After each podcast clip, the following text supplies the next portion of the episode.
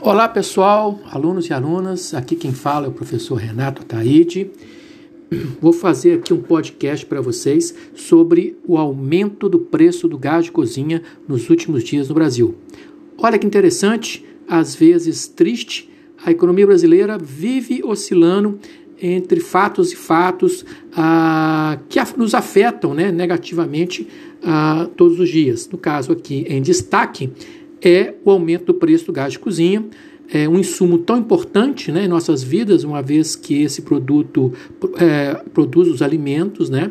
Então eu quero aqui destacar no meu podcast que não se assustem, né? Porque a economia, a economia brasileira ela é, é eivada de problemas e esses problemas vão se repetindo de diferentes maneiras. No caso agora atual é a elevação do preço do gás de cozinha.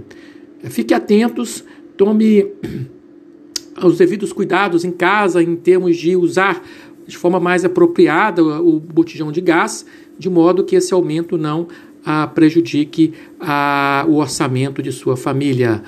Fique atento aí aos próximos ah, podcasts que o professor Renato vai lançar. Muito obrigado. Tchau, tchau.